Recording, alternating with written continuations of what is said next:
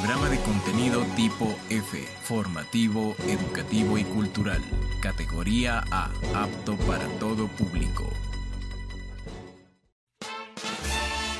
Es hora de conocer los acontecimientos, hechos históricos y fechas de importancia para el Ecuador, rescatando la identidad de su gente, porque somos Luz de América.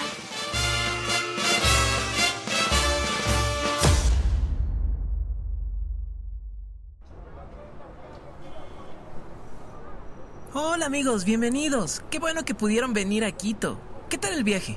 Bastante tranquilo. Me gustó mucho el paisaje.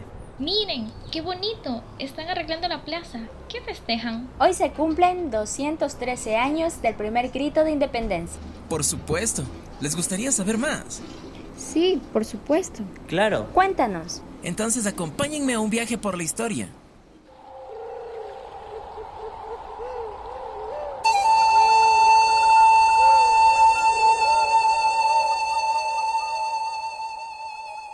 Espejo es el quiteño genial, creador de una cultura mestiza, escritor y periodista rebelde de la América colonial, Juan Montalvo.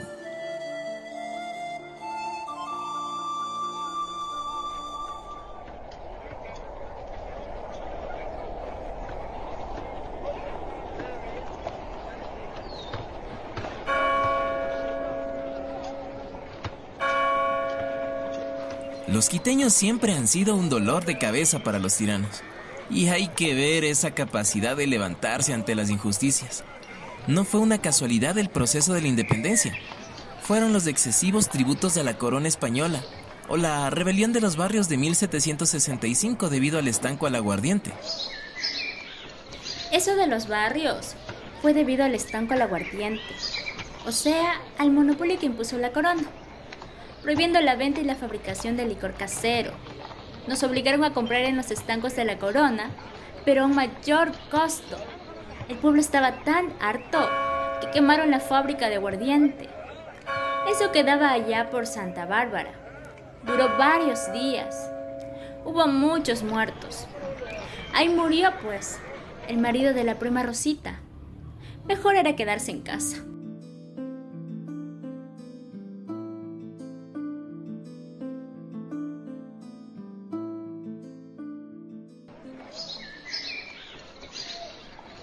Tiempo después, suceden las revueltas indígenas por los tributos a lo que la corona responde con la creación de un ejército criollo, similar al de España, quiteños controlando a quiteños. ¿En serio? O sea, la cura les resultó peor que la enfermedad. En efecto, ni ellos mismos sabían que estaban preparando a quienes los iban a derrocar.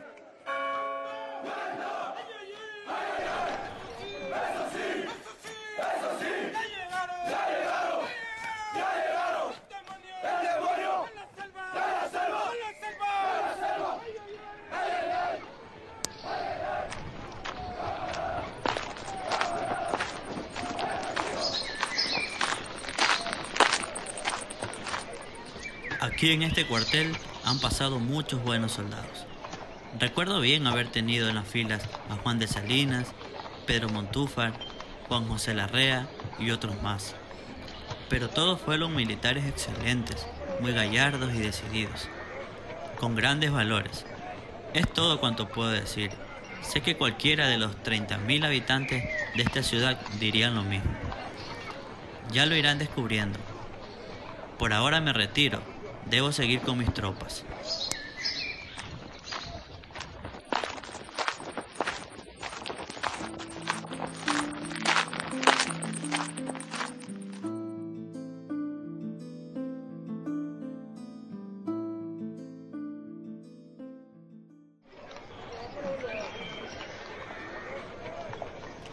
Funciona la Biblioteca Municipal, el Museo de Cera de Quito y el Centro de Arte Contemporáneo, ¿verdad? Sí, pero no siempre fue así. Tras la expulsión de los jesuitas en 1767, se crea la Real Universidad Pública Santo Tomás de Aquino, debido a que los jesuitas tenían a su cargo la educación de las élites, pero de manera conservadora, quedando rezagados a los avances de la élite francesa, quienes a esas alturas habían ya reconocido los derechos del hombre y eran tomados en cuenta, cosa que para la corona española podría convertirse en un problema. Sí, leí sobre eso. Gracias a estos conocimientos científicos se iniciaron estudios de medición geodésica, pero ellos fueron sacados de España y de todas las colonias donde se mantenían. Aún desterrados en Italia, mantenían contacto con los ilustres de esas épocas en Quito. Así es, y dentro de la universidad ya se hablaba de la independencia, ideas impuestas por el aquí presente Francisco Javier Eugenio de Santa Cruz y Espejo. gracias, gracias. Aunque no siempre me llamé así. Mi nombre original es Luis Chusik, pero mis padres lo cambiaron para poder acceder a la educación. Fui el primer bibliotecario público y participé de la formación de Montúfar, Morales, Mejía de Lequerica. Fui parte de la Sociedad Patriótica Amigos del País de Quito. También trabajé en el primer periódico de la audiencia, Primicias de la Cultura de Quito. A pesar de su prohibición, tuvo una gran influencia política. Una de las cosas que también me preocupaba era la higiene de los médicos. Lavarse las manos al terminar de revisar a un paciente y antes de revisar a otro para evitar las enfermedades.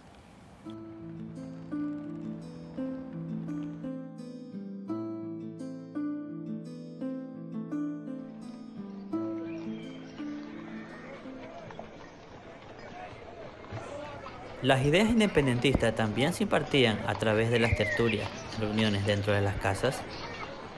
Sí, así es mi bonito. Leíamos la información que venía de España y de otros lados. Se debatía hasta altas horas de la noche. Claro, de manera tranquila. Usted sabe, por aquello de la corona y los chapetones.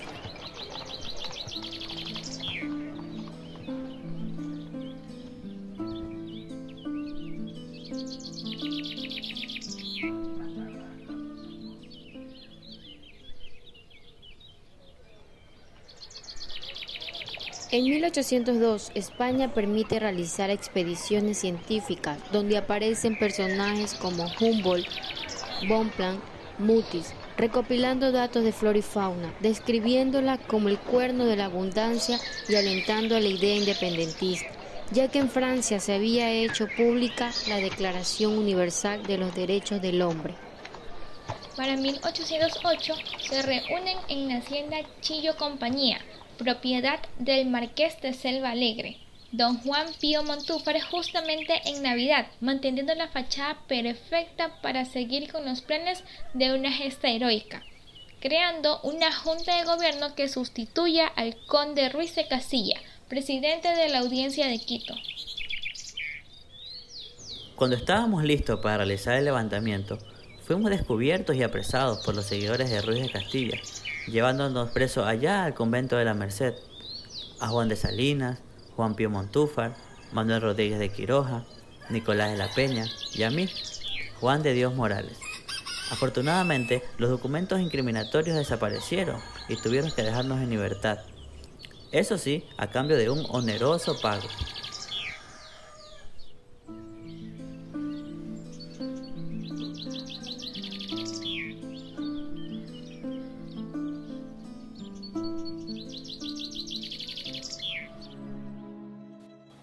Para el 9 de agosto de 1809, Napoleón invadía España y en la Real Audiencia los planes de la independencia se estaban cumpliendo con gran velocidad dentro de la casa de Manuela Cañizares donde deciden crear la Junta de Gobierno.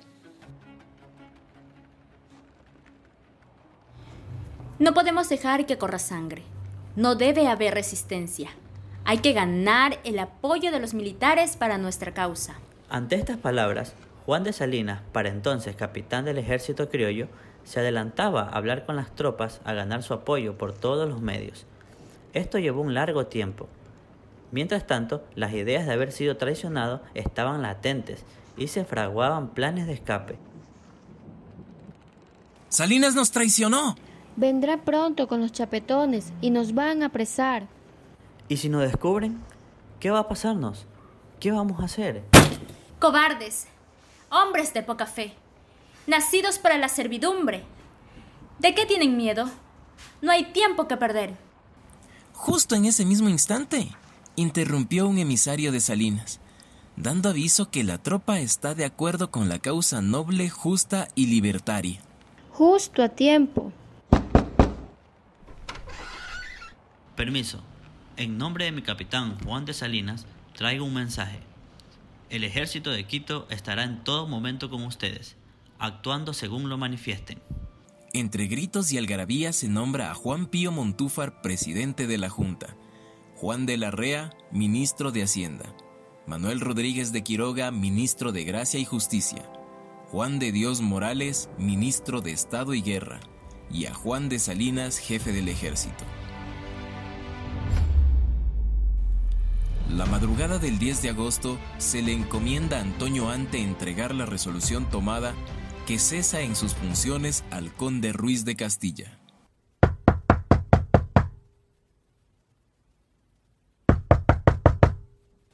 Mi señor, mi señor, lo están buscando. ¿Pero qué está pasando? ¿Qué impertinencia es esta? Señor conde Ruiz de Castilla, he sido designado por la Junta Independentista, creada recientemente para censarlo en sus funciones y mantenerlo a órdenes de las nuevas autoridades. ¿Quién se ha creído usted? ¡Suéltenme! ¡No! ¡No! ¡No! Sin una sola muerte, con el apoyo de la iglesia y ejército, no hubo oposición. Los realistas estaban perplejos. La nueva bandera que flameaba era roja y las campanas resonaron por dos horas anunciando la libertad.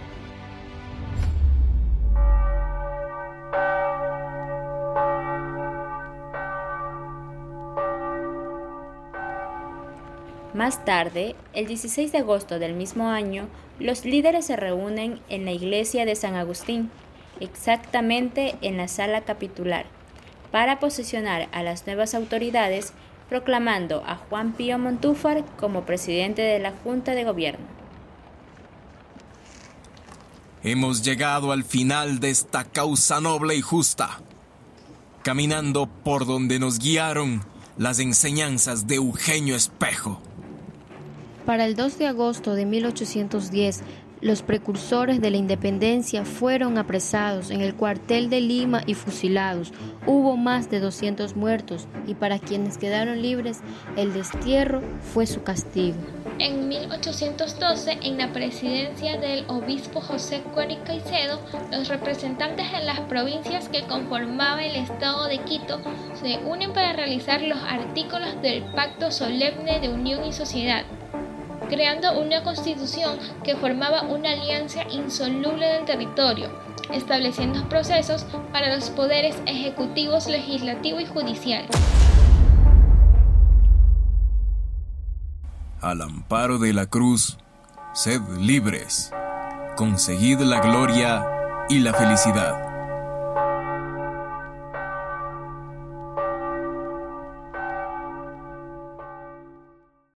América fue presentado gracias al gentil auspicio de Mira tus películas y series en Netflix por un valor de 5 dólares, todo por Full HD y Ultra HD. Contáctanos al número 0981 0495 14. No te olvides, contáctanos al número 0981 0495 14 y no te pierdas de esta gran oportunidad.